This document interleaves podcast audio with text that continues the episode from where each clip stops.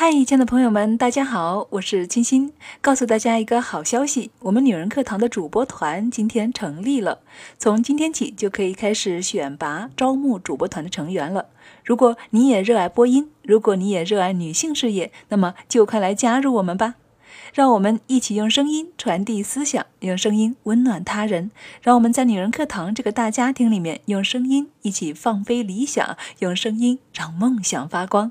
具体的招募信息及报名方式，详见女人课堂微信公众号今天的头条推文。亲爱的们，我们等你哦！女人课堂与您共同成长。嗨，亲爱的朋友们，大家好，我是清新。相信大家对这段时间白百合出轨的事件还印象深刻，虽然最后白百合也做出了回应，这是一场误会，但却引起了广泛的深思。不知道亲爱的你是怎样看待的？你觉得感情里最重要的是有人出轨吗？其实我觉得，除了出轨，还有性格、行为能力、思维模式等等，都会影响婚姻的质量。那么今天我们一起来分享这篇来自作者汤小小的文章，看看他认为的感情里最重要的是什么？一起来聆听。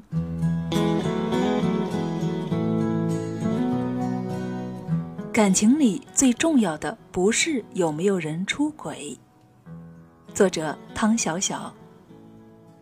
到朋友家吃饭，亲眼目睹了一场兵荒马乱。朋友老公让朋友陪我聊天儿。她系上围裙，跑到厨房里忙上忙下，好体贴呀，又这么能干。我对朋友挤挤眼儿，庆祝她找了个好老公。聊了一会儿，朋友说想要切水果，就到厨房里去拿盘子。结果刚进去一分钟，就开始现场指挥：“哎呀呀，瘦肉怎么能这么切呢？要切的细一点。切完肉以后，砧板要洗干净。你看上面多脏。”哎呀，这些你就别管了，只管等着开饭就行了。她老公把她往外推，我能不管吗？我一次不说，你就弄得乱七八糟的，厨房搞得跟战场似的。你先把青椒写了。朋友继续喋喋不休。到底是你做饭还是我做饭呀？她老公声音里已经有些不耐烦了。朋友并没有停下来，继续指挥。炒瘦肉的时候放一点淀粉，不然很容易老。淀粉要少放，你上次就放太多了，多难吃啊！你有完没完？她老公把刀往砧板上重重的一放，这是风雨欲来的前奏。朋友撇撇嘴，一脸不高兴地走出了厨房。到了客厅，忍不住跟我抱怨：“哎，他做什么都让人不放心，还不许人说，气死我了！”这段小插曲很快就过去了，但是吃饭的时候状况又来了。收拾桌子时，朋友老公皱了皱眉，对朋友说：“你怎么每次都把果皮乱扔，就不能放进垃圾桶里吗？你看看桌子上弄得到处都是果汁，都擦不掉了。”朋友也不甘示弱：“你还说我？你自己还不是果皮到处乱放？还有蔬菜皮，每次做完饭看看厨房，都跟打过仗似的。”两个人你一言我一语，开始互相指责。他说他这里做的不好，他说他那里做的不妥当。到最后，两个人气得都说不出话来了。那顿饭吃的真的是特别尴尬。其实他们两个人感情很好，也能够做到互相体贴，但是就常常为一些莫名其妙的小事情吵得面红耳赤。吵完了以后，估计自己也说不清为什么吵架。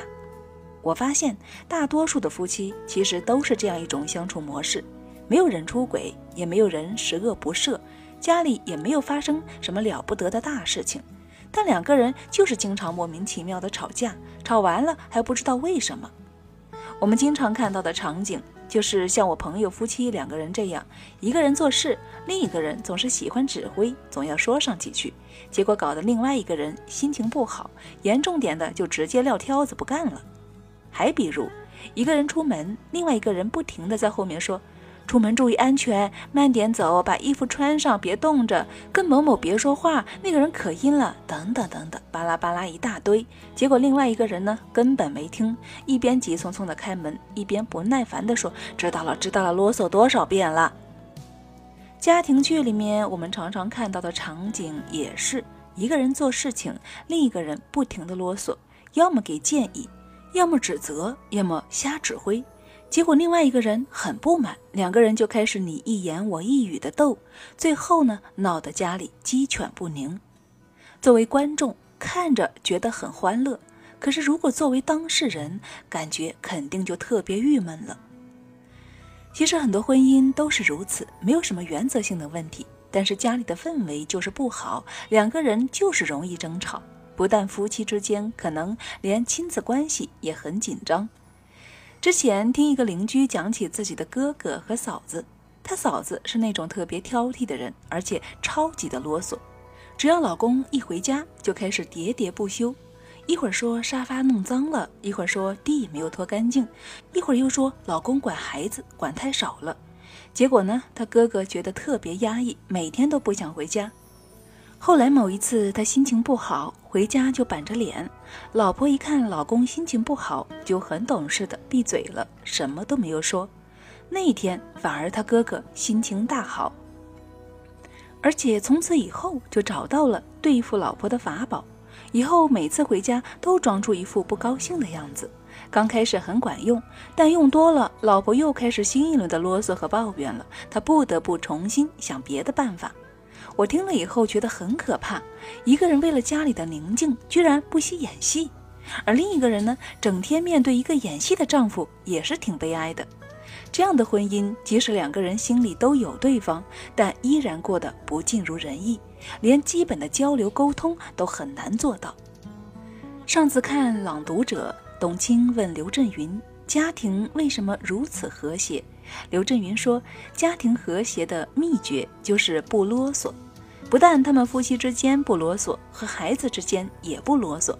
孩子要出门，他只简单交代两句注意事项就好，孩子不反感，反而都记住了。有时候说的越少，别人越会放在心上；说多了就记不住了，而且很烦。连对孩子都如此，夫妻之间又何必啰嗦呢？都是成年人，都有单独在这个世界生存的能力。很多事情真的不需要你指挥。很多人之所以啰嗦来啰嗦去，也只不过是试图把想法强加给另一方，想要让另一方完全按照自己的想法去做。说难听一点，就是试图控制另一个人，必然反弹，两个人的关系也必然会变得更加的恶劣。在《朗读者》里面还看到汪明荃夫妇，他们两个人的相处模式就特别好。一个人多说两句，另外一个人委婉的表达不满，那个人就立即住嘴说：“好好好，不说了。”两个人都不多说，结果关系非常的融洽。既然另一半是你选择的，想必在你看来他的优点是多过缺点的，他做事的方式你是赞同的，那还有什么好啰嗦的呢？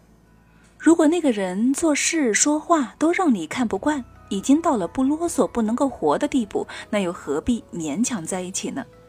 我想大多数的夫妻应该都不会讨厌彼此，都是喜欢并且欣喜彼此的。那就不要在一些小事情上去啰嗦。想要让两个人的关系良性发展，就不要试图把想法强加给另一方。你们是夫妻，但首先是两个独立的个体，有属于自己的说话和处事的风格，不能够因为结个婚就变成另外一个人了。《人民的名义》里面，高育良书记的老婆说：“这个世界上最缺的就是忠诚的人。”他在暗指高育良对他不够忠诚。其实很多夫妻不是败在忠诚上，而是败在生活的小细节里面。婚姻里不啰嗦。其实和忠诚是一样重要的。好了，亲爱的朋友们，今天的分享就到这里了。你对文中的观点认同吗？在婚姻里面，不啰嗦和忠诚是一样重要的。还有你认为的哪一些影响婚姻质量的小细节呢？欢迎大家在节目下方进行留言和讨论。亲爱的你，如果你是那个喜欢抱怨和啰嗦的，那么从今天起，要不要试一下每天少说一点？试试看，也许会有不一样的效果呢。好了，亲爱的们，这里是女人课堂，我是清新，希望大家都能够拥有美满幸福的婚姻。今天就是这样喽，让我们下期再会。